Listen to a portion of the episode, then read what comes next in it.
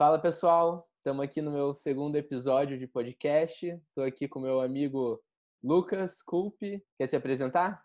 Bom, pessoal, sou o Lucas, sou psicólogo clínico, me formei pela Universidade Positiva agora, em dezembro de 2019.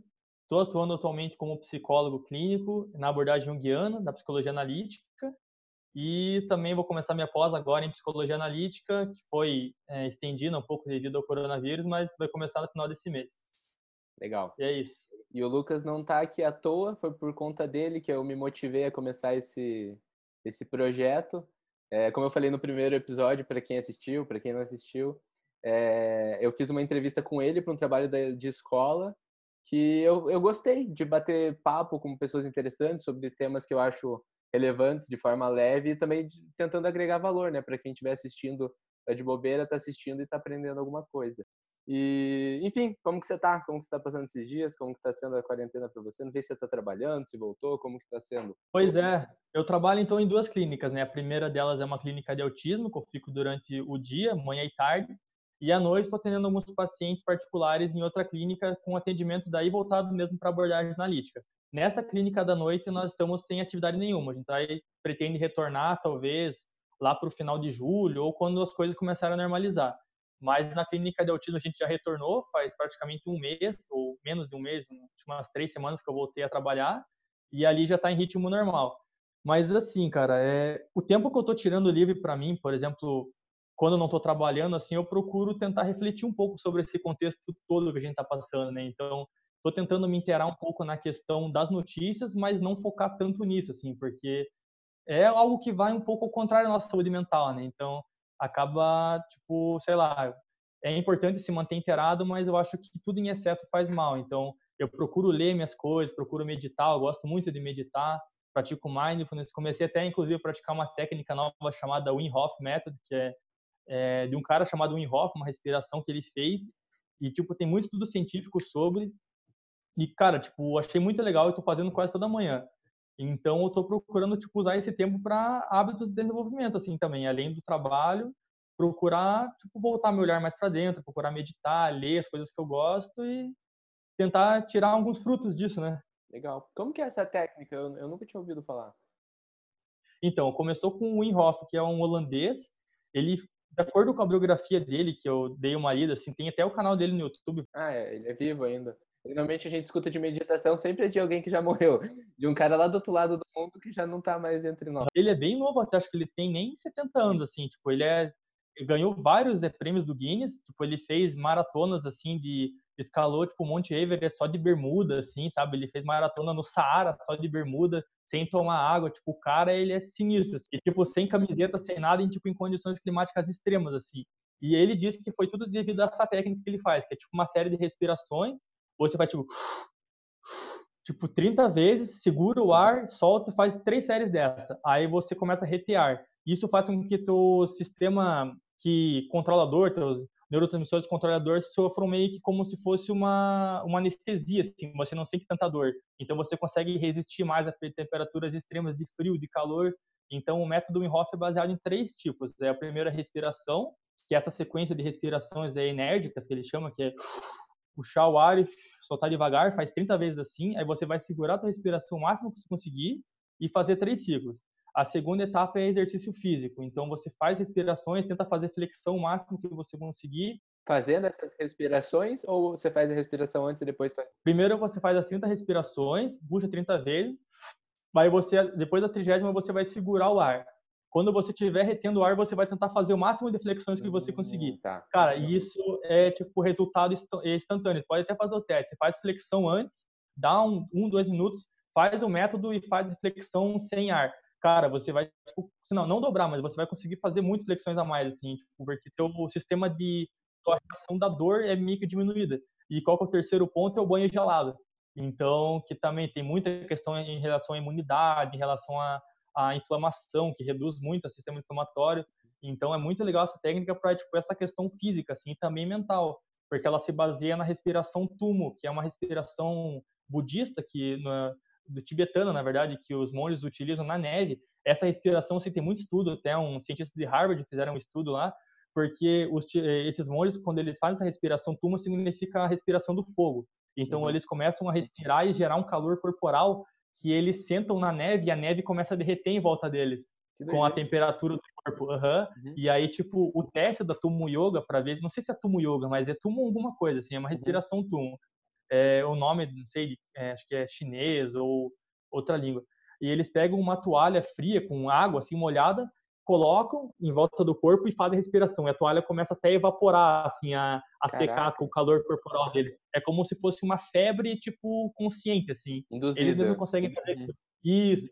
E aí, tipo, a, o método Wim Hof foi baseado nisso. Ele falou que estava passando por um período de depressão na vida dele, tipo, não, ele era atleta e tal, passou por um período de depressão, sofreu um acidente, e aí ele estava dando uma volta num parque na Holanda, e tava frio pra caramba, assim. E aí ele viu o, tipo, o lago do parque, assim, congelado, e ele falou, não, é aí que tá a cura. E ele disse que, tipo, tirou as roupas e mergulhou no lago gelado, e foi aí que ele começou a entender que o frio, na verdade, é um mestre. E ele teve toda essa relação com o frio, assim, que ele passa na, no curso dele. Então, tipo, hoje em dia, cara, é muito disseminada essa técnica. Tem até, tipo, gente famosa, lutador do UFC, que vai fazer o curso do Wim Hof, assim, na, na casa dele, que ele mora, tipo, num campo na Holanda, que tem todo um centro de meditação ali, de respiração. E, cara, é um trabalho sensacional, assim. Eu, se eu tiver a oportunidade algum dia, pretendo fazer um curso com ele. Uhum. Que massa, cara. Eu nunca tinha escutado. E o mais legal é porque normalmente a meditação ela tem um aspecto passivo sobre o corpo, né? No sentido de a gente parece que quando você está meditando nessas tradicionais, você não quer produzir nada de novo no corpo, você não quer mudar o estado dele. E esse já tem uma postura mais ativa de, não, eu quero, eu tô meditando e eu quero, eu quero mudar, eu quero fazer alguma coisa diferente, eu quero atuar sobre o meu corpo. O banho gelado eu já tinha ouvido, eu até tinha, eu já, até já pratiquei, na verdade. E é, é, é muito massa. a primeira vez que eu fui, na verdade, tava frio, tava bem frio, era bem, era bem, acho que essa época que tava, a gente tá vivendo, mas acho que uns dois anos atrás. E eu fui, assim, eu sobre, tava meio cético sobre a parada. Falei assim, ah, só vou, sabe? Liguei e fui. Cara, a, a sensação que eu saí, eu não sei, não, não sei explicar, mas parecia que eu tava ligado no 220. Eu tava com o olho assim, eu tava tipo enérgico. Você sai saindo fumaça de você, porque teu corpo esquenta para então a imunidade. E eu, eu adoro essas, esses experimentos que a gente faz com nós mesmos. Você vê como teu corpo reage sobre algumas condições mas muito massa de misturar isso com essa da respiração. Não conhecia, vou, vou pesquisar mais sobre. Pois é, mas isso que você falou é bem verdade, porque a meditação a crua, assim, digamos, até o mindfulness, né, que é que está mais disseminado hoje em dia no Ocidente, é ver as coisas como elas são, né? Então não é isso mesmo de você tentar controlar ou de você tentar mudar o ambiente, mas é você conseguir se adaptar a ele, né? Você entender que meditar não significa você parar de pensar, né? É você continuar pensando, só que você não é o pensamento, você não é aquela emoção. Você é um personagem, você é um observador. Então, se colocar nessa posição de impermanência, né? Eu até, já puxando um pouco esse gancho da, da respiração, eu fiz ano passado, não sei se cheguei a comentar com você, o Retiro Vipassana, que é um retiro de 10 dias em silêncio. É, então, o Retiro Vipassana, é, digamos assim, é a técnica que o Gautama, né, o Buda, ele criou para atingir a iluminação. Então, existem muitas teorias acerca de como que o Buda se iluminou, né? Ninguém sabe ao certo como foi a história original e tal. Tem várias vertentes, cada uma delas fala uma coisa. Até a questão mais é, voltada para a religião fala que ele enfrentou um demônio, que era o demônio da aversão. Outras falam que ele conseguiu remover os sankaras, que são as feridas no ego. E o Vipassana é, seguiria, então, basicamente a técnica que o Buda desenvolveu para conseguir se alcançar nesse estado de Buda mesmo, né? Porque Buda não é o nome dele. Buda seria então o cargo que ele exerce, que nem Cristo, né? Jesus é o nome dele, Cristo seria a nomeação do que ele conseguiu alcançar. Tanto que Cristo vem de Krishna, né? Então, essa comparação é interessante. Até o Buda seria então a questão da iluminação. Ele pelo Vipassana, então, basicamente assim, a gente fica 10 dias em silêncio num retiro espiritual num mosteiro. Eu fiz até em Curitiba numa casa de cursilhos. É, o que eu fiz foi só para homens. Antes são só para as mulheres, aí são 10 dias que as mulheres ficam, aí depois são 10 dias só com os homens. E a cada dia que a gente faz é totalmente em silêncio, assim, não pode ter nem contato visual de uma pessoa com outra. Cara, é muito tenso, assim, porque, tipo, a gente está numa sociedade que é movida pela ação, é movida pela palavra, pelas coisas acontecendo a todo tempo. Então, sei lá, dos dez dias, os três primeiros acho que são os mais tensos e os dois últimos, porque os três primeiros porque para você conseguir se adaptar. E os dois últimos porque você já não aguenta mais aquilo lá. E aí, tipo, mas é muito louco, porque você começa a entrar num estado que você vê que o silêncio, tipo, não falar nada é a coisa mais tranquila. De tudo isso. O mais difícil é a meditação, porque a gente medita basicamente 10 horas por dia, assim. A gente acorda às quatro e meia da manhã. E como que funciona? Como que funciona? Sons pode, por exemplo, eles avisarem que tá na hora de acordar. Não sei como que funciona o horário de acordar, horário... Eles têm todo um sino assim. Aí, por exemplo, assim, tem toda uma rotina lá de, de matinal. A gente acorda acho que às quatro e meia, daí eles passam tocando um sino, assim, aquele tim, passam pelo corredor. Aí os dormitórios são duas pessoas por dormitório. Isso é muito estranho, porque você tá no dormitório, tipo, você e um colega de quarto, assim, e você, tipo, finge que ele nem existe, assim, sabe? Você, tipo, passa reto, tipo, não olha pra pessoa, assim, cada um tá no seu mundo próprio, assim, no seu processo.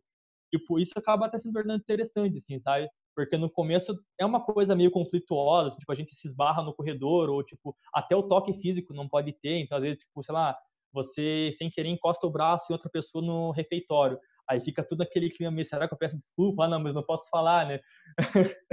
então, toda aquela coisa que a gente, tipo, é socialmente a gente é aprendido, né? A gente aprendeu a pedir desculpa e tal por isso. Ali é totalmente o contrário. Mas chega uma hora que a gente começa a entrar numa sincronia, assim. Então, até teve um momento muito marcante, cara, que eu tava, por exemplo, ali na casa de Cursilhas é tipo como se fosse uma um seminário, assim, digamos assim, é um lugar para as pessoas ficarem ali meditando, tem vários quartos, vários cômodos e tinha uma quadra que a gente ficava lá, tipo, sentado para, sei lá, às vezes ver o pôr do sol, ficar em contato com a natureza. E teve um dia, e ali, tipo, suja bastante, porque tem árvores em volta, suja com folha e tal. E um dos caras ali pegou uma vassoura, começou a varrer, assim, e, cara, foi instantâneo. Todo mundo, tipo, levantou, uma pessoa começou a ajudar a puxar as cadeiras, outro começou a varrer, e, tipo, sem ninguém conversar com ninguém. Tipo, uma coisa muito de, porra, vamos ajudar, vamos, estamos coletivamente aqui. Não era uma atividade que vocês tinham que fazer, só aconteceu. Não, exatamente, cara. Tipo, esse senso de agradecimento pelas coisas se torna muito interessante. Tipo, a gente começa a valorizar muito a própria questão de se, de se alimentar, da comida. Tipo, a gente, por exemplo, a gente come no dia a dia tão rápido, tão batido, que a gente nem presta atenção no sabor das coisas, né? E ali, cara, a refeição era como se fosse um ato sagrado, assim, cara. Todo mundo comia, porque, tipo, a gente ficava em muito tempo de jejum.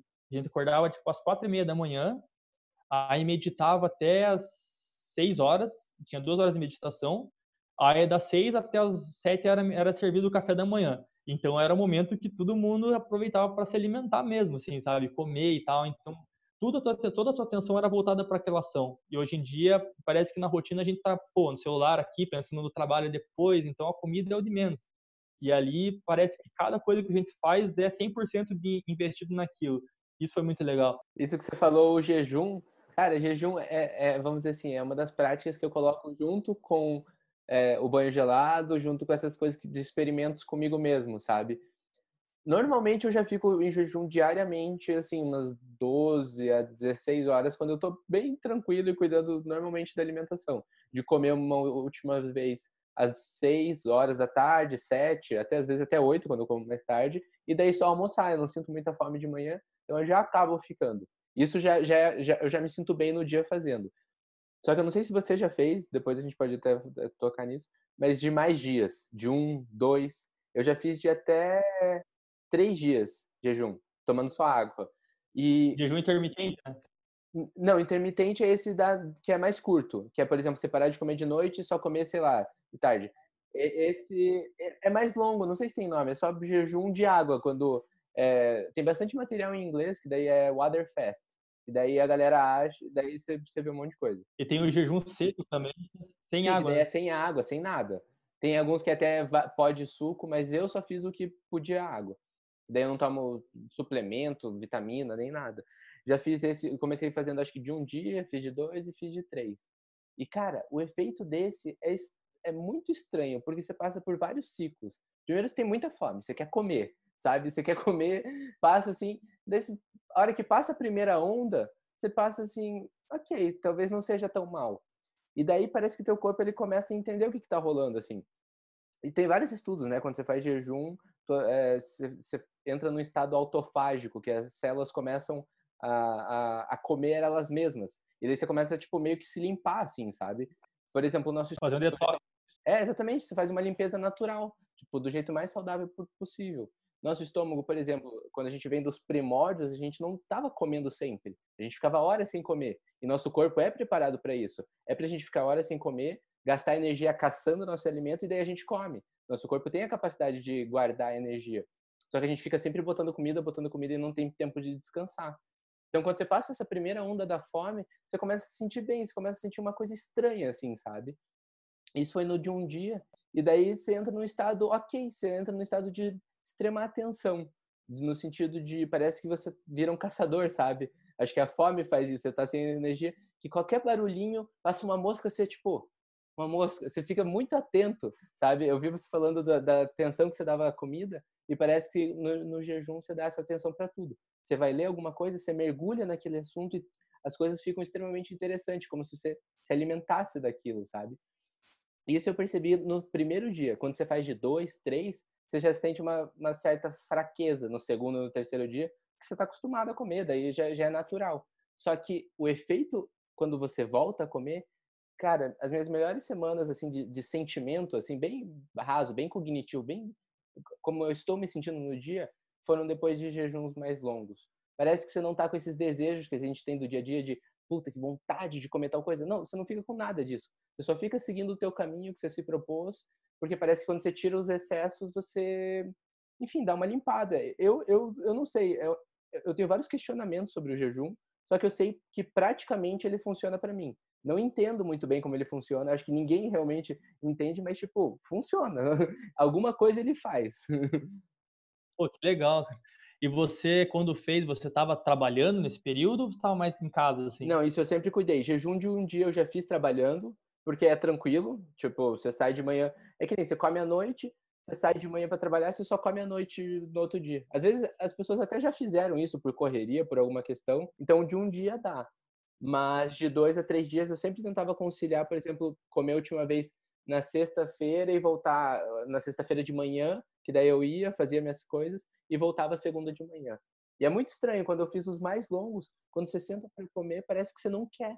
Você fala, mas eu aguentava ficar mais um pouco. Só que você pensa, não, me propus para ficar três dias, porque daí você não tá mais com o desejo. Teu corpo já aprendeu a queimar gordura, isso eu sei que acontece, né? Teu corpo entra em cetose, que é, ele começa a queimar a própria gordura e você já está queimando essa própria gordura e ele funciona por. Eu já vi gente fazendo de uma semana, demais até, de 14 dias. Ah, é? Aham. Uhum. Tem uma galera que, que, que pira o cabeção fazendo. De sete dias é bem comum, cara. Eu vi um vídeo de um cara que até me motivou para fazer de três dias, que ele tinha uma dor crônica na lombar. Ele tinha feito tudo de tipo de tratamento, acupuntura. Ele só não queria ir para cirurgia. Fez todos os tradicionais, todos os não tradicionais. Ele falou, cara, vou tentar fazer um jejum com um propósito de curar minhas costas por essa questão de autofagia da, do seu corpo se curar quando você está em jejum, ele achou que podia ser legal. E daí eles filmaram tudo, do primeiro dia, é, do último e também o processo de realimentação, reintrodução alimentar, que falam. Quando você fica muito tempo. Não adianta você voltar ali e comer uma coxinha, né? Exatamente. Isso que eu fazia, quando eu fazia os de um, dois dias, voltava comendo, tipo, como, como eu comia antes. E daí você perde todo o efeito benéfico, né? Porque daí é a hora que teu corpo está mais sensível e você vai lá e dá alguma coisa nociva para ele. Então é bem importante o processo, a reintrodução alimentar, né? O que você volta comendo. Então eu não sei bem como funciona, não recomendo para ninguém, mas para mim eu senti efeitos bem positivos. Foi bem terapêutico fazer, sabe? E também eu gosto de, de, de ver o aspecto simbólico do jejum e não só deixar de comer, mas também não consumir excesso de nada, de é, vídeo, de um monte de coisa, porque daí você também é, compensa em outro lado. Então eu só lia coisas leves, escrevia, produzia, refletia, porque eu, é o jejum inteiro, né, por completo. Você já experimentou fazer algum de mais, mais longo? Cara, eu nunca fiz mais longo, mas eu tenho muito interesse. Eu pretendo fazer em breve, porque realmente, tipo, eu sempre estou procurando ler, eu vejo vários vídeos no YouTube de canais que eu sigo, que dessa questão até de desenvolvimento pessoal e tal, de hábitos, assim. Muitos deles recomendam o jejum intermitente, até tem vários estudos científicos que mostram a comprovação eficácia, né? E a, nessa pegada mais espiritual, que nem você comentou, cara, até a gente pegar tipo, vertentes religiosas mesmo, né? Por exemplo, o que, que é a quarentena do cristianismo, né? É a abstenção de excessos, que nem você comentou, abstenção de carne, tudo isso com um propósito espiritual, né? Porque a gente está livrando o corpo de impurezas, mas de certa forma é para um propósito, não é não só para tipo, ah, eu vou me limpar, mas o que, que eu vou fazer com isso, né? Então é purificar o corpo para entrar num estado espiritual mais elevado, né? Então para entrar mais em contato com a alma, né? Parece que quando você dá uma limpada, é, é isso que eu senti de mais benéfico, né? Do, não só do corpo bem, porque você se sente mais saudável, mais leve, mas parece que é melhor, é mais gostosa a sensação de estar debaixo da tua pele, mas é também um contato melhor consigo mesmo. As semanas mais tranquilas vem, parece bem depois do jejum. E aí é sempre isso que eu tenho pensado, porque no cristianismo o que, que é a, a quaresma, né? É jejum, esmola e oração. E o que, que são essas coisas? Parece que é um sair de si, é fazer alguma coisa é, quase como a ideia da meditação mesmo, né? Fazer uma limpeza para você entrar em mais em contato. Então, eu acho que não sei como funciona, como falei, mas os efeitos são bem, bem benéficos. Pô, legal. E acho que frente à nossa sociedade atual, que é uma sociedade do comodismo, né, digamos assim, desafiar um pouco nossos limites, nosso corpo é muito benéfico, né? Para, de certa forma, puxando um pouco o gancho da psicologia analítica, Jung fala muito da importância do homem voltar ao ser primitivo, né, ao ser homem. Não quer dizer que a gente vai se isolar nas montanhas, morar na floresta, mas tentar procurar levar uma vida simples, né? Que a dificuldade maior do homem em sociedade, o homem moderno, é ter uma vida simples, né? É conseguir tomar um banho de rio, é conseguir tomar um banho gelado, é conseguir aproveitar um dia de sol numa floresta, num bosque. Então, esse retorno ao primitivo, a essas épocas em que a gente passava fome por necessidade mesmo, é um retorno à alma enquanto, enquanto forma, enquanto conteúdo, porque voltando para a teoria que Jung ele entende, ele fala muito a alma enquanto psique, né, enquanto a nossa consciência. Então a psique, ela sofreu um processo gradativo, então ela se formou junto com o ser humano. Se o ser humano antes ele era um homem mais primitivo, a psique também tem conteúdos primitivos dentro de si. Então de vez em quando é interessante retornar para esse estado. E eu acho que o jejum é uma forma disso, porque é um sofrimento, digamos assim, é uma abstenção de algo, mas para você ter um retorno a uma vida mais mais simples, digamos assim, né? Uma vida um pouco de se privar, às vezes. Até outra coisa agora que você falou que me lembrou muito é o minimalismo, né?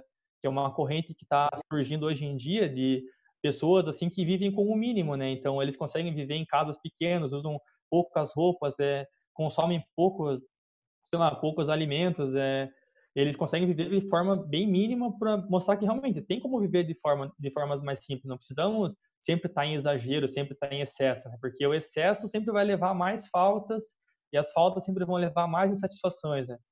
Isso que você falou é bem legal, porque esse retorno ao primitivo ele é terapêutico porque a gente entende as nossas raízes.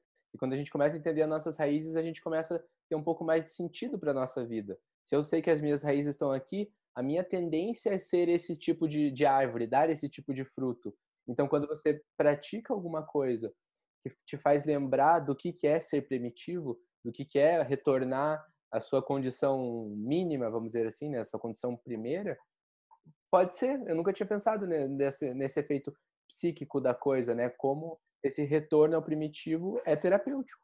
Você se entende, você entende de onde você veio, da onde e não só você, né? Como toda a humanidade e te dá um, um senso de um senso de, de, totalidade, de comunidade. Isso é bem legal. E isso eu comecei até colocar mais em prática no meu trabalho na clínica, né, com, com os autistas, que ali a gente atende uma faixa etária infantil. Então, eu atendo duas crianças. Eu fico quatro horas de manhã com, com uma criança e quatro horas à tarde com outra criança.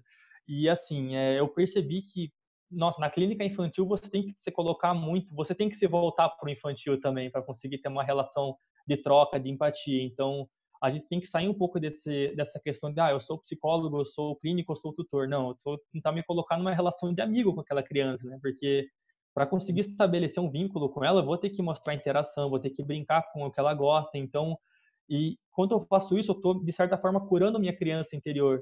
Então, seria até esse arquétipo do curador ferido, assim. E como é difícil para a gente, enquanto adulto, conseguir se colocar nessa posição infantil, né? De conseguir dar vida para um bonequinho, dar vida para um carrinho, a gente tem essa questão muito da racionalidade, muito da lógica, né, que vai crescendo quando a gente vai se tornando mais velho e conseguir retornar para um sentido onde as coisas são mais simples, onde tudo pode ser uma chance de brincar, é algo muito complexo, mas depois vale muito a pena, porque você vê que a criança realmente está te olhando com os olhos como ela te vê como um amigo, não como aquele cara que vai te ensinar uma coisa ou lá vem, lá vem o cara que me cuida. Lá vem o cara que vai me cobrar alguma coisa.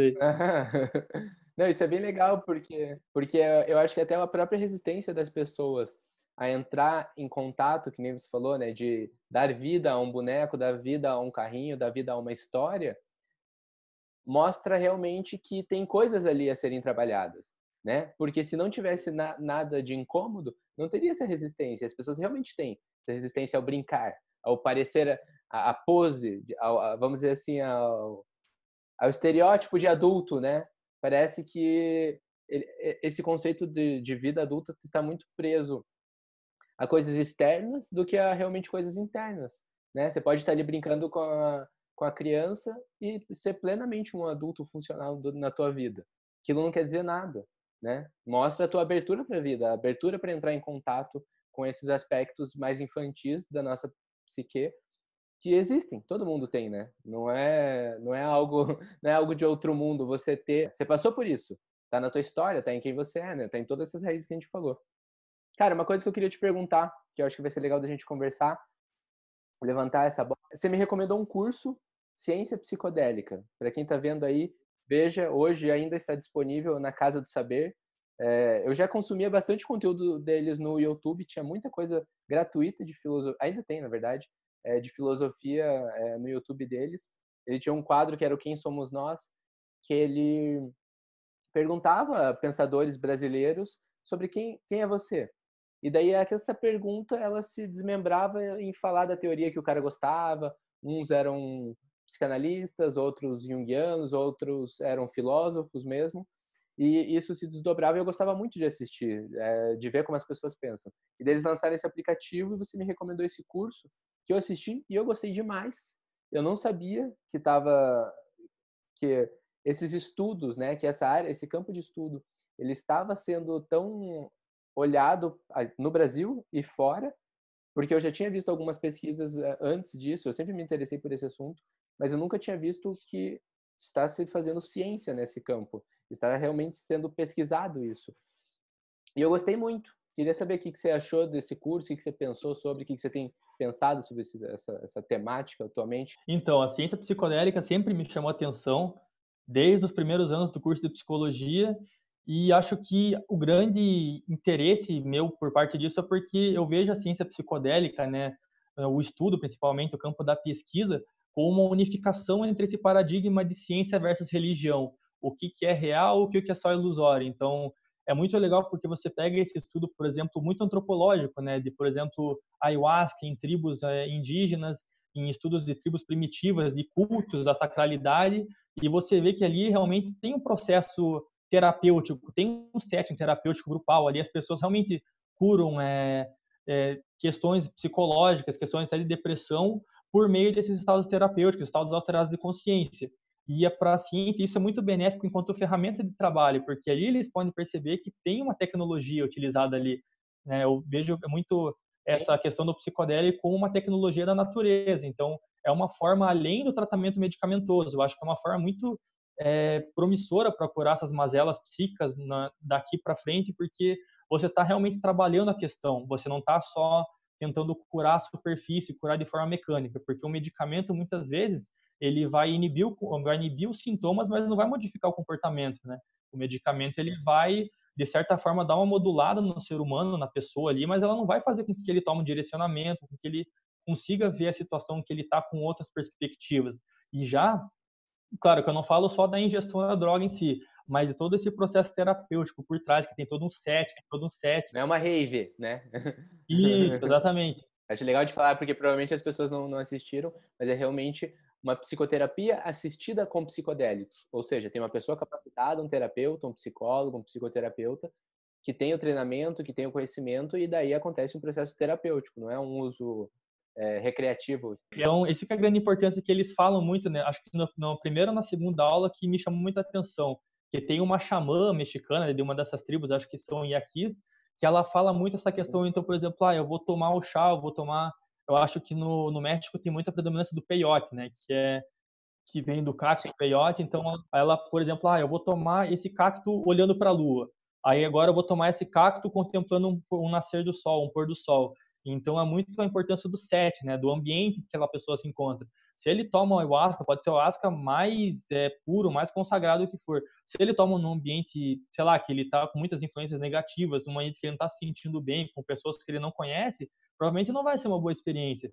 Mas agora, se ele toma num setting que tem pessoas qualificadas para fazer esse trabalho, vai ser uma experiência que pode ser até de forma mudar permanentemente a vida da pessoa, né? Isso que você falou é muito legal, porque é, o que a gente vinha na indústria farmacêutica era de medicamentos que inibem sintomas. E o psicodélico é exatamente o outro lado da moeda. Ele expõe o sintoma. entende? E daí cabe a você e as pessoas capacitadas à sua volta trabalharem ele, né? Porque daí realmente é, é, é uma terapia da, da, dos, far, dos farmacos é, tradicionais de tampar aquilo. Você tem uma dor no joelho, ele vai lá e tampa aquilo. Você não sente mais aquela dor. Mas assim, conforme você está andando, você está trabalhando no teu joelho. E lógico, a gente está generalizando para fins didáticos, mas tem remédios que promovem cura, é, é óbvio. Mas, por exemplo, remédios, é, isso é uma coisa que o curso mesmo traz, né? Remédios é, para depressão. Quantos deles, é, quantos deles os estudos levam em conta set e setting? Nenhum. A maioria deles só produz um remédio que atua sobre um, sobre um é, recaptador, um neurotransmissor específico para produzir um efeito que funcione em toda a população. E os psicodélicos, eles atuam, eles atuam em um lugar específico, só que a gente dá muito mais valor nesse mundo para o set e para o setting, né? Que é quem a pessoa é e onde ela está. Então eu acho muito legal, né? Por mais que, vamos supor, né, que os psicodélicos entrem como uma forma de tratamento e não se tornem tão populares, talvez a nova mentalidade que eles vão trazer, que é de temos que levar em conta o set e o setting, já vai ser muito promissora, já vai ser é, benéfica para o restante da, da indústria. Ah, então, puxando um gancho com essa questão do, do ambiente, né? Eu lembro que eu fiz um trabalho da, da faculdade em psicopatologia sobre transtorno de substâncias psicoativas, né? Eu acho que no meu grupo a gente falou sobre o crack e tem um estudo muito interessante chamado Hat Park, que é do psicólogo canadense chamado Bruce Alexander, em que ele criou realmente dois sets diferentes com ratinhos, assim, com camundongos. No primeiro, ele colocava, por exemplo, o camundongo numa cela em que ele tinha ali disponível do, é, dois vasos, um com alimentação normal, com ração, e outro com uma água misturada com morfina. Claro que com o tempo, ao, é, ao, passar das sessões ali, o rato ia começando a viciar na morfina, começava a deixar de se alimentar e morria porque só estava se alimentando da droga, é, consumindo aquela droga. No outro experimento, ele colocou o rato nesse Hat Park, que significa seria um parque de diversões para vários ratos. Então tinha vários ratinhos ali brincando em tubos, naquelas rodinhas de hamster, e ali também tinha água com a droga e a alimentação. Só que o que ele percebeu? Quando os ratos tinham interações sociais com outros ratinhos, tinham um ambiente favorável, eles não iam, não preferiam aquele ambiente do que a droga. Então isso mostra que numa escala de predominância o ambiente é mais forte do que a, do que a própria droga. Se a pessoa mora. Por isso que é muito difícil você comparar a questão da dependência, porque você pega a dependência de uma pessoa que mora na periferia, em condições sociais é, críticas, assim, que a pessoa passa fome, não tem um ciclo social, não tem uma família que consiga amparar, e você pega uma pessoa que já tem uma vida mais estável, e as duas consomem a mesma droga com a mesma quantidade de tempo, qual delas vai ter mais dependência? A pessoa que está nessa situação de vulnerabilidade. Então é muito interessante de você analisar isso justamente porque não é só a droga que gera dependência, tem todo um ciclo por trás de fatores. Então o SET, como a pessoa se encontra naquele momento, em que situação na vida que ela está para poder fazer o uso dessa droga, se ela está fazendo com um fim recreativo ou com o fim de tentar, sei lá, se livrar de um mal-estar, de uma depressão, tentar esquecer algum sentimento ruim. Que no ayahuasca tem muito esse, esse aspecto, né? Tem muito que a galera vai para abandonar algum vício, você já tomou? Já tomei. Tomei três vezes. É, eu tomei a primeira vez foi o Santo Daime, que eu fiz no, na, na própria religião do Santo Daime. E esse eu já não gostei tanto porque era uma coisa muito voltada para um aspecto dogmático, assim. Então tinha uma questão muito dos cânticos, é, de você ter que interagir com aquela religião, de você ter que participar de certa forma daquele eles chamam de consagrar eles falam que tem que consagrar o Santo Daime, tem todo, todo um aspecto religioso de vários cânticos. Aí eu já achei uma coisa um pouco mais é, dogmática, assim, sabe? Não era tão livre para você ter as suas elaborações. A segunda vez que eu tomei foi na UDV, na União do Vegetal. Já são é, sem, sem nenhuma religião, sem nenhuma é, uma coisa fixa, assim. Então você toma e fica mais livre, você fica mais é, liberto com as suas próprias elucidações. E a terceira vez, para mim, foi a melhor experiência que eu tive, foi com num retiro do xamânico, assim. É, fui no centro xamânico e antes de fazer esse retiro espiritual, é, fazer uh, tomar ayahuasca, eu fiz um, uma meditação de sete dias é, antes. Cada dia eu meditava com um chakra específico. E aí eu também tava, me, é, me abstive de alimentação de carne, de tomar bebidas alcoólicas. Então me coloquei num setting que foi muito importante. Então, isso mostrou que o ambiente favorece muito a questão do consumo, né? Então, ali eu estava no estado as primeiras vezes foi bem com esse intuito recreativo, assim, ah, vamos ver o que acontece, né? Vou tomar para ter essa experiência, vamos ver o que, que vai rolar. E a última vez era uma coisa mais de, por exemplo, autoconhecimento, de conseguir entrar em contato com meus conteúdos internos, de questões que eu quero trabalhar realmente. Então, eu usei muito mais como ferramenta e não como um fim recreativo, apenas mais, sei lá, uma curtição. Então, como você se coloca no estado é, mental e terapêutico, o que, que você procura buscar daquilo vai influenciar muito na experiência. E pense se, se nos antidepressivos tivessem essa mentalidade, porque a gente não está atacando o pau no, no, no, é, nos remédios como se fossem 100% nocivos. Mas se quando uma pessoa fosse iniciar um tratamento com isso, com certeza tivesse acompanhamento psicoterápico, a gente analisasse também o ambiente que ela vai tomar, como que é a casa dela, né? Muitas vezes isso é deixado de fora, porque às vezes ela está num estado depressivo genuíno, mas o ambiente que ela se encontra também é extremamente nocivo e agressivo. Então aquele remédio eu não lembro, é, eu não lembro se foi nesse curso que eles fizeram um, um apresentaram um estudo. Foi nesse curso também. Eles apresentaram um estudo com ratos de que eles davam antidepressivo para os ratos e colocavam eles num ambiente agradável e o mesmo antidepressivo para outro rato e botavam eles num ambiente que não era agradável. E óbvio, e óbvio que os, os ratos que estavam no ambiente mais agradável, o antidepressivo fez o efeito que ele deveria. Então, e, e os que estavam no ambiente agradável, eles pioraram um monte. Então, isso que você está trazendo é muito legal da importância do, do, do set. Eu já tomei uma vez, tomei uma vez, acho que fazem uns dois anos, eu fui com uma ex-namorada minha, eu não lembro o nome do espaço, mas ele também era sem eh, religião, porque era um espaço de um grupo, de um, um cara que organizava, que ele tinha contato com xamãs e ele acabou montando um espaço que não era muito divulgado e daí era só uma coisa entre um grupo que ia sempre lá, que eles faziam um trabalho. E daí ela me levou uma vez e eu tomei e, e, e teve bem mais esse aspecto que você falou da tua terceira vez, de autoconhecimento, mas eu também fiz uma preparação, tinha um propósito, eu fui lá bem claro, sabendo o que, que eu queria fazer, sabe? Eu já, eu já tinha um direcionamento, lógico, eu, de, eu deixei também a coisa fluir, mas eu tinha um direcionamento. Eu, eu acho importante de, de ter esse norte para onde você quer ir.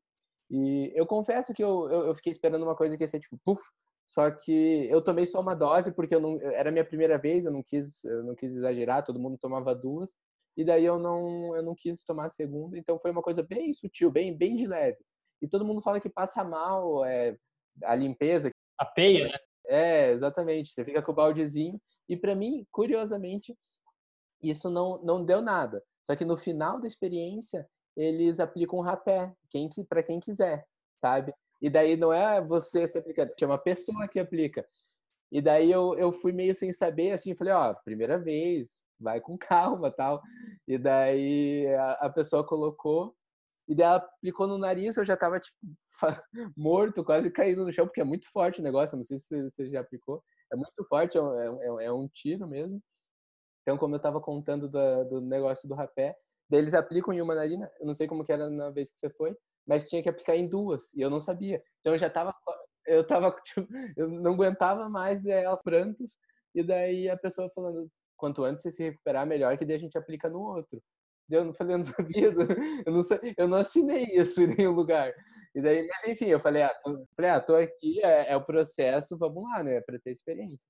E daí eu apliquei na outra. Foi muito louco a sensação. Eu não sei o quanto aquilo acontece, o quanto a tua percepção tá um pouco distorcida, mas quando ela aplicou, a sensação que eu tive é que saía por todos os meus poros o rapé. Ela soprou, eu senti que pela orelha saiu assim, sabe? Nossa, parece que vai para tudo.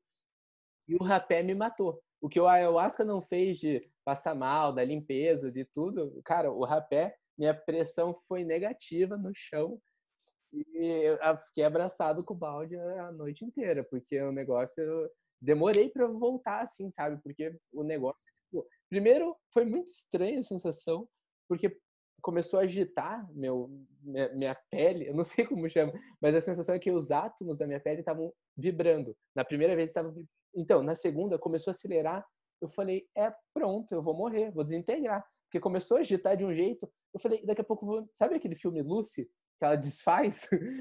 Vira matéria no Cara, no universo. Essa era a sensação. A sensação que eu tava vibrando tanto que o negócio ia explodir e eu ia virar o mundo, sabe? Eu ia virar o universo e ia me desfazer. E daí aquilo, tipo, primeiro começou com uma sensação de ansiedade, assim, meu Deus, e eu? Sabe aquela sensação do eu se desfazendo? E, e eu, e eu, solução do ego, né? Exatamente. E daí eu fui relaxando, a coisa foi passando, e parece que a hora que, tipo, a coisa explodiu assim, eu relaxei e daí eu deitei morto, assim, ó, passando mal, com a pressão baixa. Mas é muito louco, porque o rapé é uma coisa muito física que você sente, e o ayahuasca, para mim, eu fiquei muito, eu fiquei muito no campo da psique, do inconsciente, do espiritual, do mental. É, oi? E daí o rapé parece que, tipo, te aterra. E, enfim, é, foi, foi bem curiosa a experiência, bem terapêutica. Fui uma vez, nunca, nunca fui de novo, mas eu achei bem, bem interessante.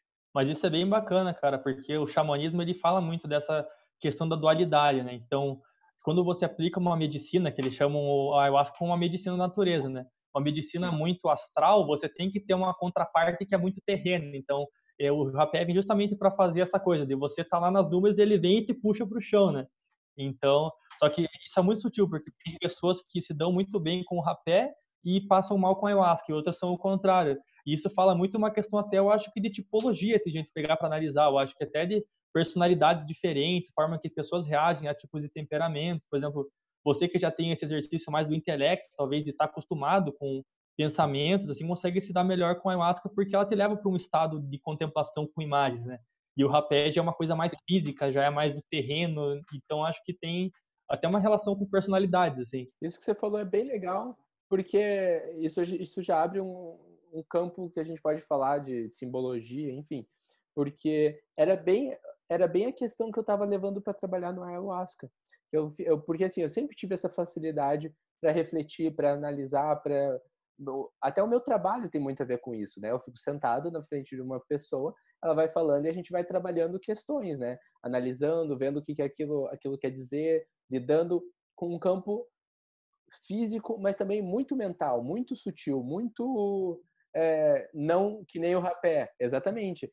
E a questão que eu queria trazer é, para reflexão no ayahuasca era bem isso, que eu estava querendo trazer mais coisas para a realidade, para o concreto, para o trabalho, sabe? Para aquela coisa do dia a dia. Tem pessoas que vão muito fácil para esse lado. Eu não. Eu era muito do outro. E daí no, o rapé mostrou que é, que é realmente a dificuldade que eu tinha de estar aterrado, de, de ser mais pesado, de ser mais matéria, né? E, enfim, isso que você levantou é bem, bem interessante. Eu acho que a gente, enquanto psicólogos, temos um pouco desse mal, né? Que a gente consegue elucidar muito, consegue pensar, consegue articular, mas na hora de tomar uma ação, a gente um pouco se, se frustra, né? Se paralisa às vezes. Eu me coloco muito nisso também, que eu, por ser tipo introvertido, né? Que é o meu tipo clássico, me volto muito pro que, que seria o tipo introvertido, né? Só para uma breve tipologia do Jung. O extrovertido, então, seria aquele que move a energia psíquica dele de fora da pessoa para o objeto. Então, ele externaliza aquilo. Então, aquela pessoa que fala, que consegue, que vai para festa, que socializa com muitas pessoas, aquela pessoa que está sempre rodeado de outras pessoas e que tem muito prazer em se comunicar, em interagir. O introvertido é aquele que o objeto vem em direção a ele. Então, é aquela pessoa mais contemplativa, que gosta de ler um livro com calma, de assistir um filme e refletir sobre aquilo prefere mais conversar com uma pessoa só do que numa multidão de pessoas. Então é aquela pessoa mais reflexiva. E geralmente essas pessoas demoram mais para tomar uma atitude, porque geralmente elas analisam as possibilidades, elas analisam o contexto antes de tomar uma ação. O extrovertido é aquele cara que só vai, sabe? Ele tá ciente uma coisa ali, não, tem que agir, pega e faz. E o introvertido, que é o meu caso, então é aquela coisa muito reflexiva. Então a gente tem um pouco dessa dificuldade da ação, né? Eu acho que é todo psicólogo Sim. quase tem um pouco dessa dificuldade. E é muito massa porque até a reação do corpo, eu já vi algum, alguns estudos, umas pessoas falando que a reação do corpo ao ayahuasca, que as pessoas passam mal, vomitam, é, nem sempre ela é puramente biológica. Não é que tem alguma substância no ayahuasca que faz a pessoa é, vomitar, enfim. É realmente um processo somático, no sentido de como você, como para mim já era mais fácil, eu consigo digerir muito bem pensamentos, coisas vindo, saindo do inconsciente, saindo para passear. Para mim é tudo bem. Tem pessoas que quando começam a ver essas coisas saindo, elas realmente não conseguem digerir, né? E o que, que é a simbologia de não conseguir digerir? É realmente não está conseguindo significar aquela experiência. E daí o que, que ela faz? Coloca para fora. Que daí é a catarse, quando você não dá conta. Vai pro de... físico, né? Exatamente. Quando você não dá conta de fazer a catarse mental, você lidando com você, precisa sair por algum lugar. Por isso que ambos têm o aspecto terapêutico, porque aquela coisa tá saindo, tá, tá, tá indo, botando, sendo botada para fora. E eu até queria te perguntar, você que tem essa visão mais analítica, mais junguiana dos símbolos, como que você enxerga essas produções que acontecem, essas alterações que acontecem com pessoas quando, por exemplo, elas consomem ayahuasca, mas podemos botar de exemplo outras drogas. As pessoas consomem qualquer coisa que altera a percepção delas e elas alucinam e de alguma forma tem algum significado com a vida delas aquele aquela alucinação. Às vezes ela não entende, mas aquilo parece familiar, aquilo parece alguma coisa próxima delas. Como que você entende esse esse processo de alucinação mesmo, né, de ver coisas que são distorções? Então, na psicologia analítica a gente vê tudo uma visão muito simbólica. Então, eu acho que o que eu percebo é que, assim, existe... É, tem aquele livro do Aldous, Aldous Huxley que se chama As Portas da Percepção, que fala muito sobre isso, né? Que a gente, enquanto ser humano, enquanto filtrado pelo ego, filtrado pela consciência, nós meio que colocamos é, barreiras, assim, na nossa frente, né? Então, a gente começa a enxergar o mundo com a visão da consciência, né? Com essa visão um pouco mais redu reducionista. E o que, que as drogas fazem? Elas ampliam nossa percepção, elas fazem com que essas barreiras se dissolvam e a gente começa a entrar num contato direto com os arquétipos, que são padrões, formas, pensamento que existem é, no inconsciente coletivo. Então, muitas pessoas têm acesso aos arquétipos e os arquétipos são comuns a todas as pessoas. Por isso que as pessoas é, de diferentes países, diferentes é, idades, né, relatam experiências semelhantes quando realizam o consumo de ayahuasca ou até de outras drogas, porque elas estão tendo um contato diretivo com o arquétipo. Então, é como se assim, como se a droga pegasse e desse um chute na porta da, da consciência e fale, ó, olhe para o inconsciente agora. Então, a pessoa acaba tendo uhum. uma visão direta desse inconsciente coletivo, só que por isso que às vezes pode ser uma experiência tão traumática, porque às vezes a experiência não é uma coisa sutil, você não está ali desmembrando camada por camada, você às vezes é um chute na porta mesmo. Então, a sua consciência pode até se fragmentar, se é, sofrer uma dissolução do ego, porque essa imagem veio com muita potência.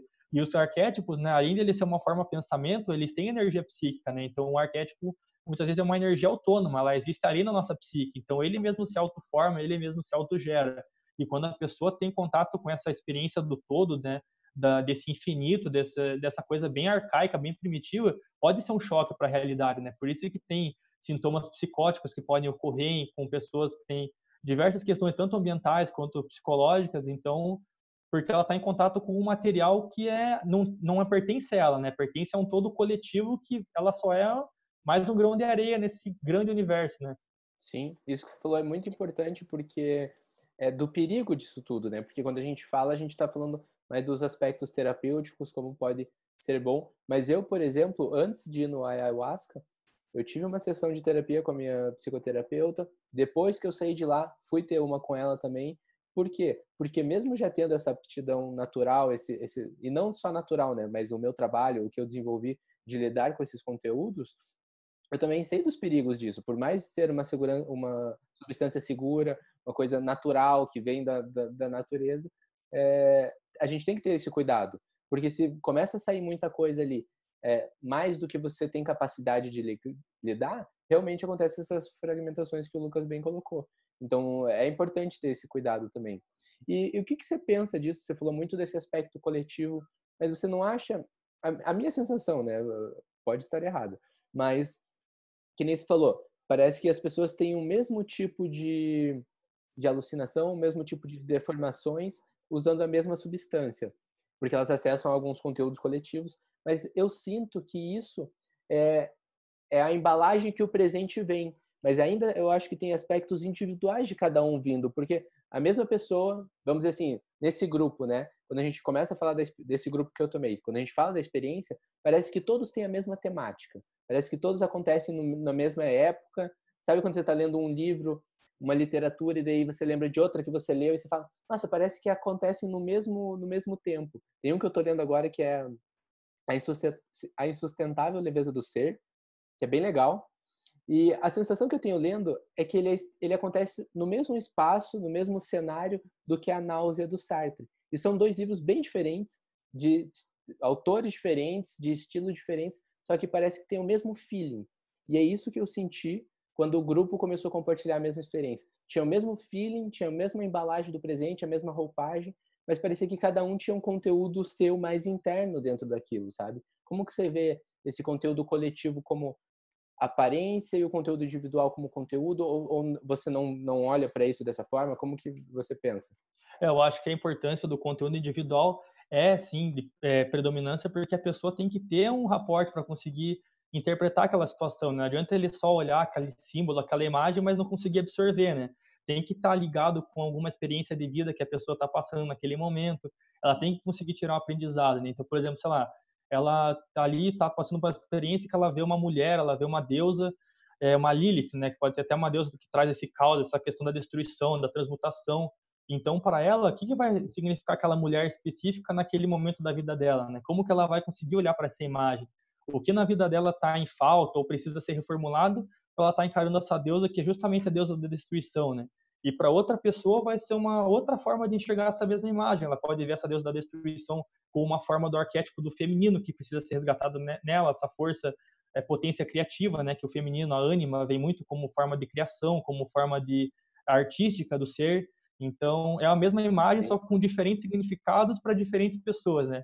E eu acho que isso se encaixa muito com isso que você falou, porque os autores que a gente pega, eles falam sobre temas arquetípicos, né?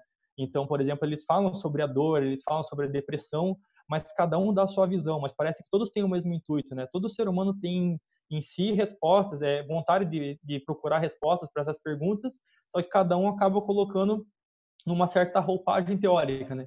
E isso é muito interessante de se analisar, até outra coisa que eu queria trazer aqui, porque como o conhecimento, a forma do pensamento está se moldando na sociedade atual. Né? Então, por exemplo, eu sou da psicologia analítica, eu sigo a psicologia proposta pelo Jung. Só que muitas das coisas que ele fala hoje em dia já caíram por terra. Não no sentido de que são, é, não são validados, mas é que ele estava no espírito, no Zeitgeist, de uma época que era totalmente diferente da nossa, né? Já foram mais de 50 anos da morte dele.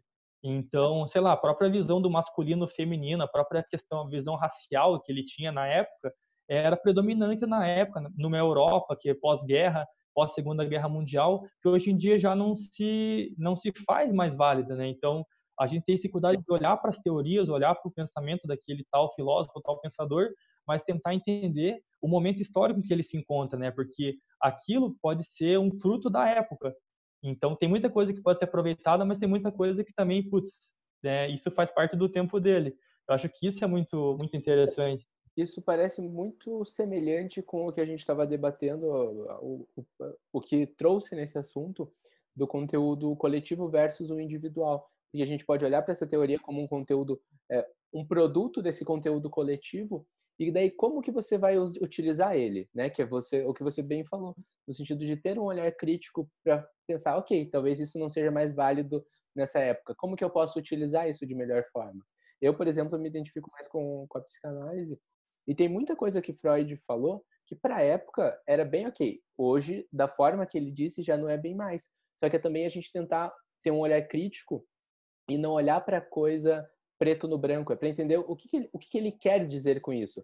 O que está por trás disso? O que, que é simbologia, né? Muito dessa coisa de homem e mulher, eu acho que também é, é, é a mesma problemática dentro da obra de Freud, mas é também entender que agora a gente fala, em vez de falar de homem e mulher, a gente fala de funções, né? Do feminino, do, do masculino, da, dessas, dessas características que normalmente estão localizadas as do homem no homem e da mulher na mulher. Só que hoje isso já não quer dizer mais nada. É só vamos falar assim, estatisticamente tem mais características femininas na mulher, né? Que a gente estava falando de é, de características mesmo, né? Não estamos falando de nada ideológico e mais características masculinas no homem.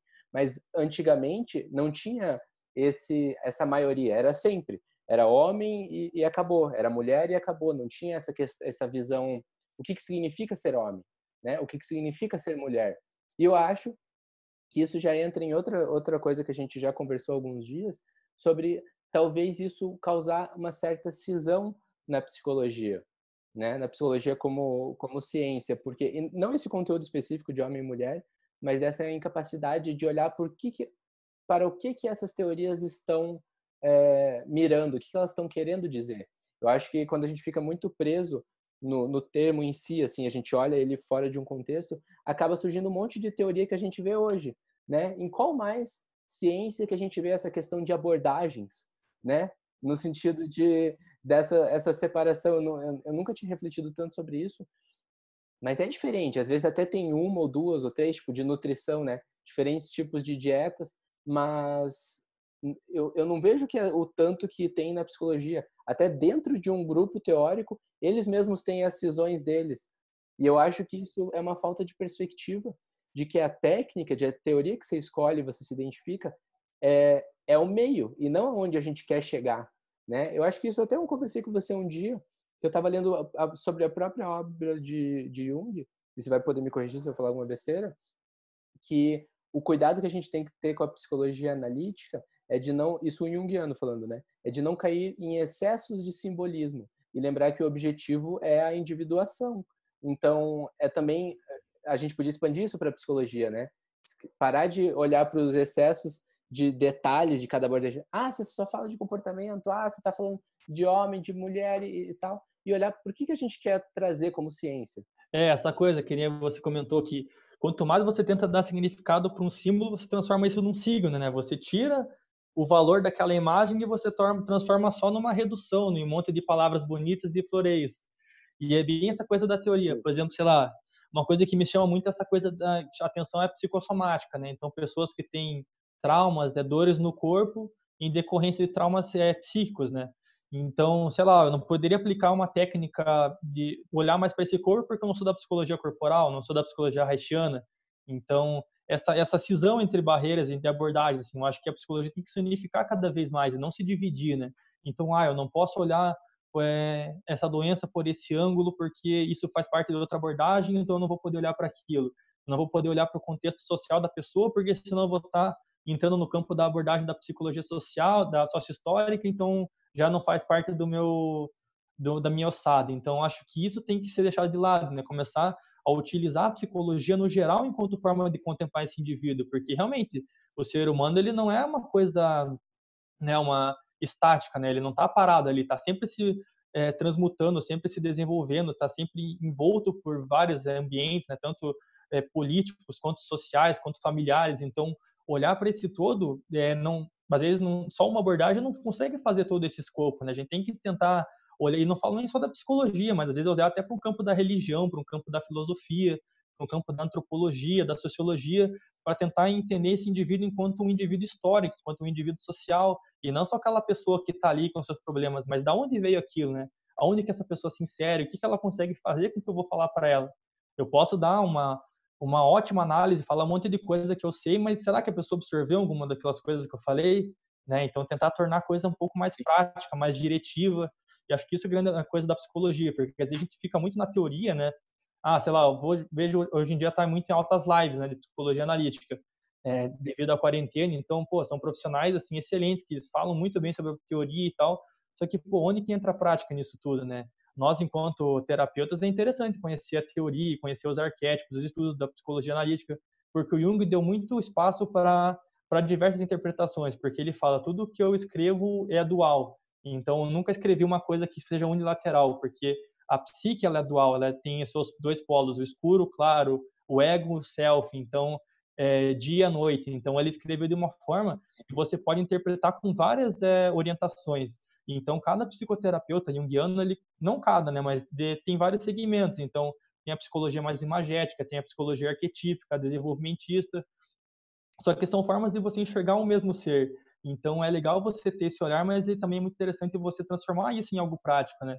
e não se voltar apenas para o método ou só para uma técnica, e sim para que eu posso usar isso a meu favor para trabalhar com aquela pessoa em questão. Sim, eu acho que a gente perde muito como profissão, até em nós mesmos, né? Porque às vezes a gente até pensa, poxa, quero estudar sobre tal assunto. Puta, mas isso tá bem. Isso é uma coisa que talvez até refute a minha abordagem.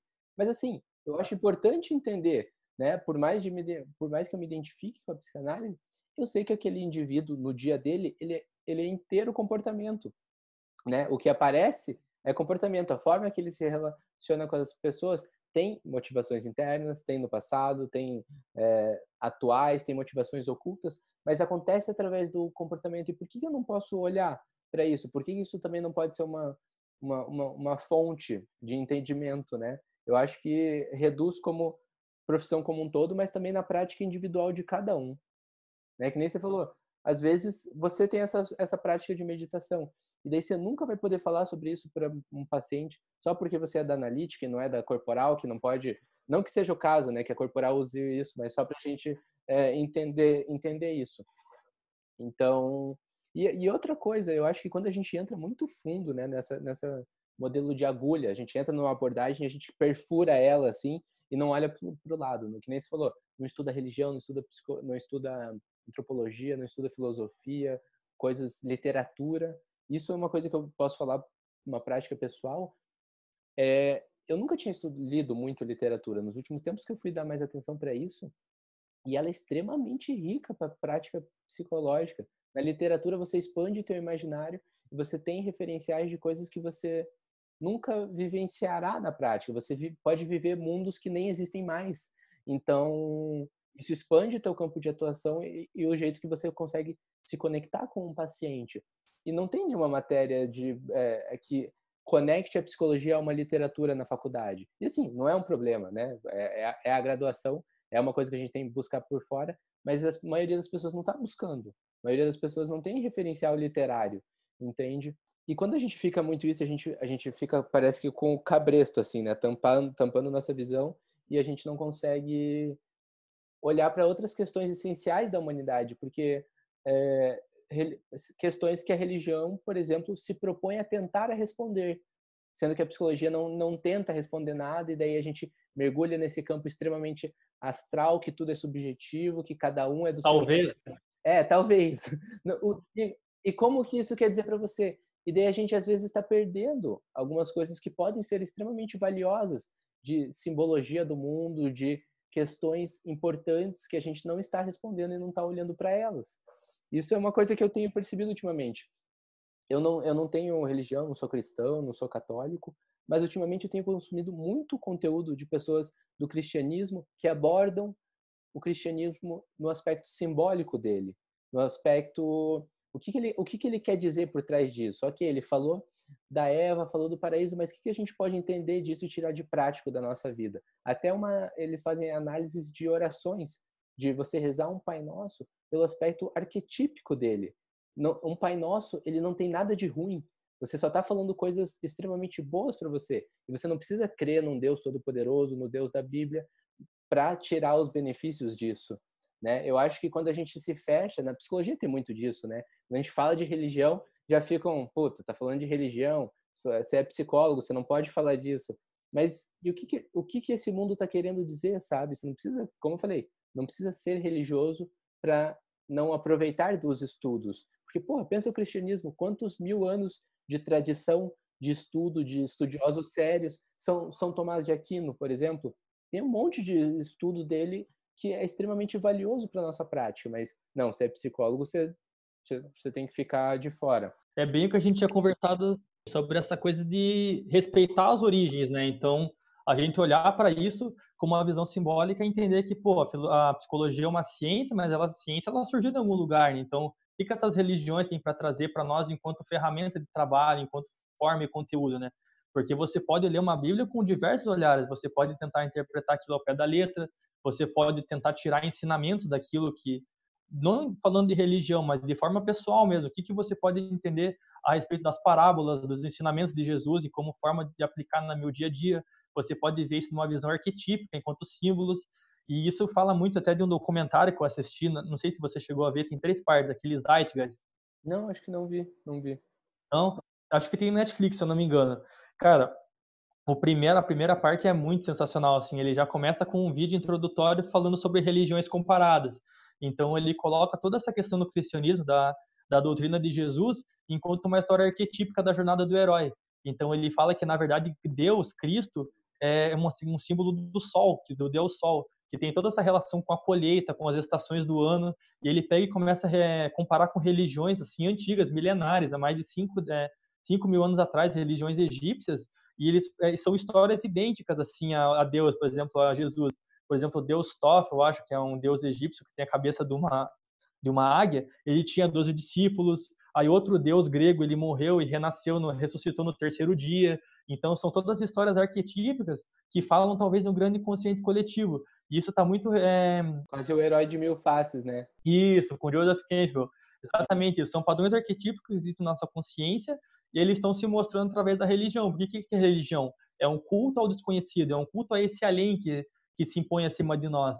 Então, não importa a, a roupagem que você dá para isso, mas o que importa é o sentido, né? Que nem você comentou. Você não precisa fazer uma oração acreditando no, no, no Pai Nosso específico que está no céu, mas sim qual é a tua intenção quando você coloca essa, essa oração, para que, que você está rezando, né?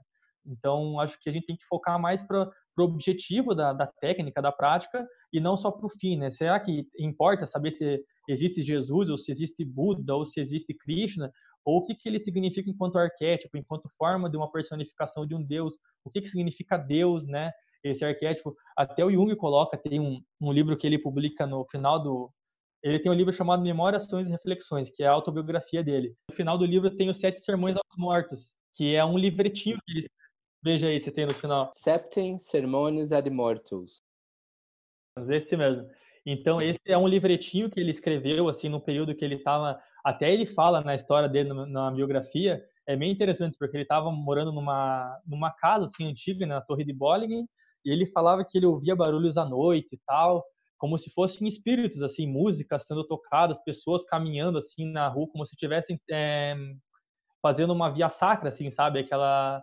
É, não é via sacra o nome daquilo, mas quando eles fazem a. Na Sexta-feira Santa, sabe que tem um ritual que as tipo pessoas andam pela rua. Uhum, uhum. Isso, então, ele ouvia como se as pessoas estivessem fazendo isso à noite e eram, ele falava que eram espíritos. E aí ele criou esse livro, Sete Sermões aos Mortos. E cada sermão é uma coisa falando sobre uma coisa específica. Um é sobre Deus, outro é sobre o demônio, outro é sobre o espírito, outro é sobre a morte, outro é sobre o ser humano. E ele fala que quando ele terminou esse livro, ele cessou esses barulhos, esses, é, essas perturbações. E Mas o principal que eu queria comentar é que ele coloca Deus enquanto uma polaridade do demônio. Então, essa coisa muito interessante de que um não existe sem o outro, né? essa ramificação do bem e do mal, na verdade é uma coisa arquetípica, porque o Deus, se você é, acabar até lendo a própria Bíblia, você vê que o Deus não é um Deus todo generoso, todo bondoso, ele tem o seu lado ruim também, ele tem o seu lado malévolo, porque ele é um aspecto dual, e ele coloca até, acho que é Abraxas, que ele usa um termo específico que ele coloca Abraxas como pleroma, que seria essa energia que está além de Deus e além do demônio. Então é uma energia total, porque ele fala que se Deus tivesse consciência de si, ele não ia precisar construir o homem para que o homem tivesse consciência de Deus. Ele mesmo teria consciência de si mesmo. Então a gente é uma representação de Deus e Deus é uma representação nossa também. Então essa coisa plural de que Deus está presente em todas as religiões e todas as religiões precisam de um Deus para acreditar numa força maior. Isso é legal porque isso não é esse, esse olhar simbólico não anula e não de forma nenhuma desrespeita o Deus do, do religioso. É, é uma coisa que pode coexistir, entende? É, é uma visão filosófica, uma visão analítica, que talvez a, é, a, é, a gente chegue no conceito, a gente chegue onde a gente quer chegar por vias diferentes, mas também funciona. Cara, isso que você estava falando, eu estava eu tava pensando, por que, que a gente não pode beber dessas fontes que são úteis, que a gente já entende delas que têm milhares de anos, são bem mais velhas que a psicologia, para fortalecer a nossa ciência, para crescer ela, para dar mais robustez. Por exemplo, isso que a gente falou no começo, o cristianismo ele já fala desde quando é, gente é gente de jejum, de esmola e de oração. Fala de se confessar. O que, que é o se confessar? Compaixão. Exatamente. E o que, que é esse se confessar? O que, que é essa, esse sentimento bom que vem de você falar as coisas que não estão indo bem, as coisas que você acha que estão erradas. É uma terapia. Exatamente. É quase que a base da, no, da, da, nossa profissão hoje. Lógico que a gente estuda uma técnica, a gente traz é, é, ciência para isso, mas eles já falam disso e a gente pode pegar as coisas de boas, de bom nisso, né? Eu acho, eu, eu acho uma extrema eu acho triste só, na verdade, da gente não aproveitar das coisas que são boas, né? das coisas que funcionam, que se provaram com o tempo e quando a gente aproveita dessas coisas, a gente até pode fazer um trabalho sobre elas e ver realmente o que, que é bom ali, o que, que funciona, o que, que ajuda as pessoas, o que, que me ajuda, sabe? E não ter nenhum tabu em usar, sabe? Não ter essa, esses melindres de não, só porque tem esse nome não vou usar. Você pode ser uma pessoa que bebe da religião, que aproveita da religião, que respeita, né, que as pessoas religiosas não se sintam desrespeitadas por você e ainda assim ter um olhar cético do mundo, não crer nesse nesse Deus é, que muitos religiosos creem, sabe? E, e, enfim, Nossa, muito isso, cara. Eu acho que até você comentou sobre isso, acho que essa questão de não se apegar muito à forma e sim ao conteúdo, né? Então, por exemplo, é muito essa questão da nomeação, né? Ah, se é do aspecto da religião, não posso usar no meu trabalho. Mas o que eu estou aprendendo muito agora, é, profissionalmente falando, é que o terapeuta faz a clínica, né? Então, a gente tem que ter essa questão teórica que a gente aprende na faculdade, mas a gente tem que usar ao nosso favor a nossa visão de mundo, né? O que eu gosto de ler, o que eu gosto de interpretar e utilizar isso a meu favor na clínica, né? Então, se eu tenho conhecimento de religião, de religião comparada, eu vou tentar utilizar isso, mas claro, eu não vou me colocar como um terapeuta religioso, né? Vou me colocar como um terapeuta que utiliza a religião como forma de interpretar um caso a partir de uma visão simbólica. Então, tem que ter esse cuidado como que eu vou utilizar essa ferramenta a meu favor. E a religião também como estudo, né? De beber essa fonte como uma fonte que já está há milhares de anos aí estudando e testando coisas. E conseguir se manter numa visão empírica frente a isso, né? Numa visão cética, não cética, Sim. mas conseguir olhar isso com neutralidade, né? Não se apegar muito àquilo e também não se afastar muito, e sim tentar olhar com um olhar sempre científico para esses fatores. Não se apegar à forma, né? Isso. Outro ponto que você me falou que chamou muita atenção é a questão da confissão, né?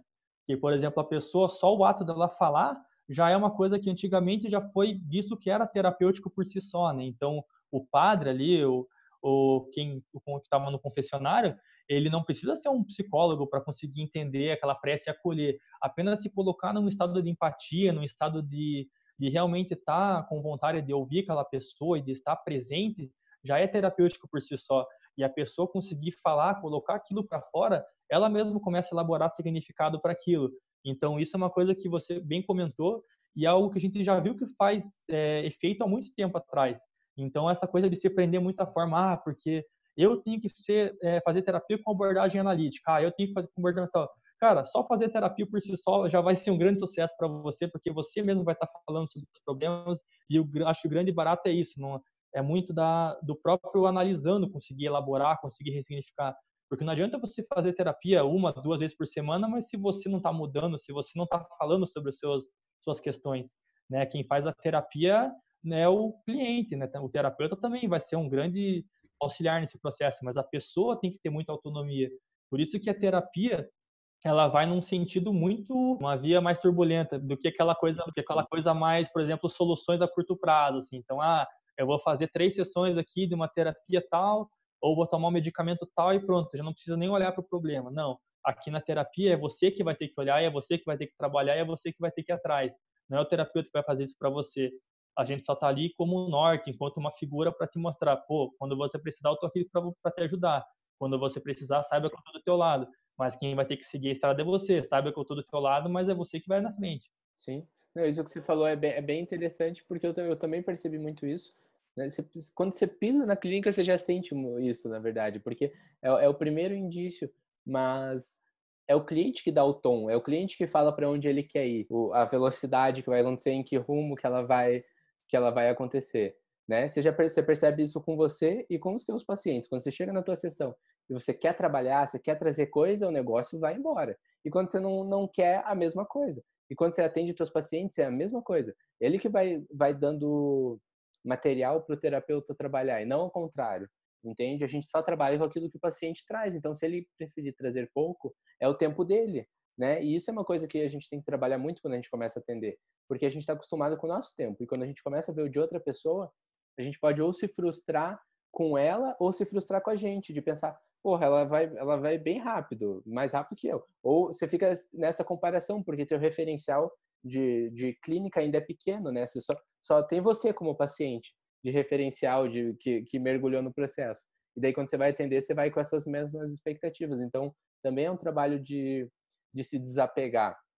E isso que a gente está conversando é o que eu acho que eu sinto um pouco de falta na faculdade. Não sinto porque eu tenho isso fora, mas é uma pena que não tem de falar mais desses aspectos subjetivos do terapeuta e do paciente, sabe? Dessa coisa do como que você se sente, sabe? O que, que é importante, o que, o que, qual que é o teu processo e, e como cada um tem o seu, eu acho que não tem nada mais é, ético e bonito do que o professor relatar o processo dele.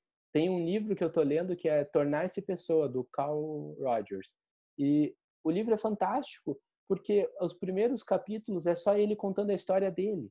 Já que eu não consigo cada pessoa é uma, tem sua individualidade, eu posso pelo menos contar a minha história de forma bem profunda, de forma com, seu, com seus significados, da forma que a gente está trocando uma ideia aqui, e talvez a pessoa aprenda alguma coisa, né? Porque já que a gente não pode só passar o método quadrado e a prática dela vai ser diferente que a minha, eu posso relatar como eu me senti, como eu lidei, como eu, eu, eu tratava a terapia, qual era o espaço, qual era a escala de importância da terapia da minha vida, será que era importante, será que não? Supervisão. E eu, eu sinto um pouco de falta disso. Tanto que os professores que mais se destacam, ao meu ver, são aqueles que têm o peito aberto, que eles chegam na aula e falam da experiência, falam da teoria, mas falam da prática deles, de como eles vivenciaram isso, é, o que, que eles sentiram, o que, que os pacientes é, trocaram.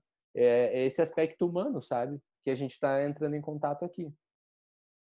Isso até várias pesquisas que falam que as pessoas se interessam até em questão de palestras, assim, pelos palestrantes que se mostram mais humanos, que se mostram, que dão exemplos da sua própria vida, porque aí é, acho que inconscientemente as pessoas tiram ele daquele pedestal de um cara superior que está ali falando alguma coisa e dando conhecimento e coloca não, ele é gente como a gente, ele também passa pelas dificuldades que a gente passa, ele também é uma pessoa que, pô, não quer dizer que ele é psicólogo que ele não vai ter ansiedade, que ele não vai ter os seus dias difíceis, né? Mas é como eu olho para isso, como eu consigo interpretar isso. Então, acho que é muito interessante isso da empatia. Né? O Carl Rogers fala muito nisso na psicologia do na pessoa, como que eu me coloco numa relação empática, né? De conseguir estar ali presente e me mostrar apenas humano, né? Não um terapeuta, porque às vezes as pessoas carregam essa carga de a psicologia visa vista como o terapeuta enquanto aquele cara detentor do conhecimento e eu enquanto a pessoa que está sofrendo que precisa de uma ajuda. Então, já, a relação já começa numa de uma coisa, uma escala desigual. E aí, o que o terapeuta tem que fazer uhum. inicialmente? Se abaixar para ficar no nível de relação mútua, numa troca dialética.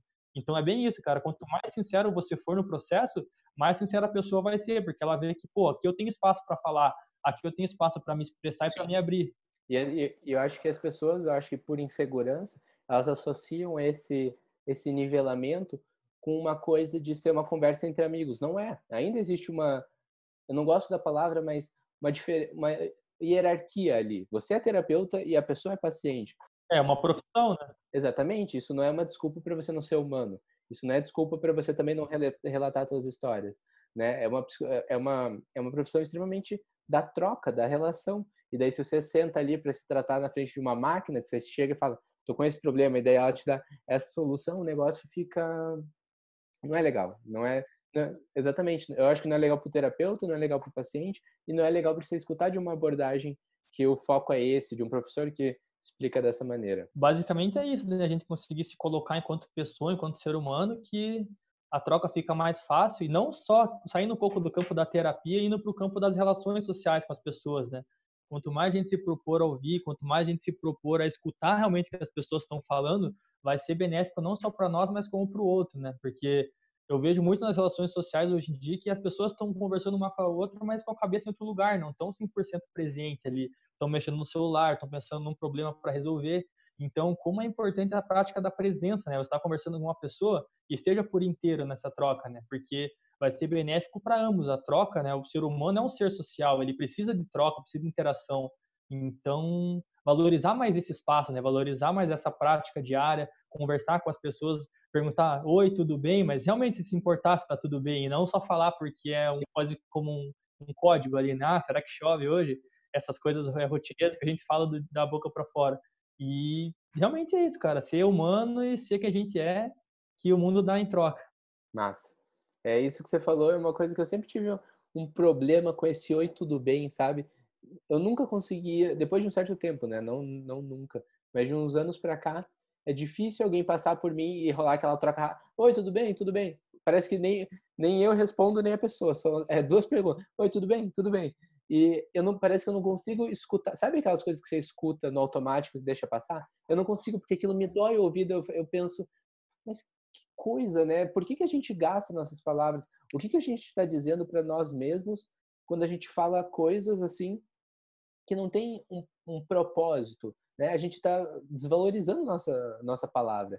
É que nem quando a gente o que a gente faz com a nossa imaginação muitas vezes. Você tem uma boa ideia, daí você só fica flertando com ela, fantasiando com ela, mas você não bota ela no papel, você não bota ela em prática, você não troca ideia com algum amigo, você não escreve. O que, que, que você começa a dizer para você mesmo? Que as tuas ideias não têm valor, que, você não tem, que a tua criatividade não tem valor. E daí você reclama que você está sem criatividade, sem ideia, sem alguma coisa. E eu penso isso mesmo com as palavras, né? De quando você for entrar em contato, que seja para entrar em contato. Quando você for querer dizer uma palavra, que você queira dizer aquela palavra e, que não seja por conveniência, né? E é claro, hoje na sociedade que a gente vive e, não como um problema, mas como uma realidade a ser observada, tem lugares que a gente tem que seguir pela conveniência. Às vezes você não, não, não estabeleceu uma relação com aquela pessoa, mas por estar no ambiente de trabalho, você tem, você tem que fazer uma troca de oi, tudo bem, tudo bem, mas é também aproveitar quando você tiver oportunidades para tentar aprofundar um pouco mais, para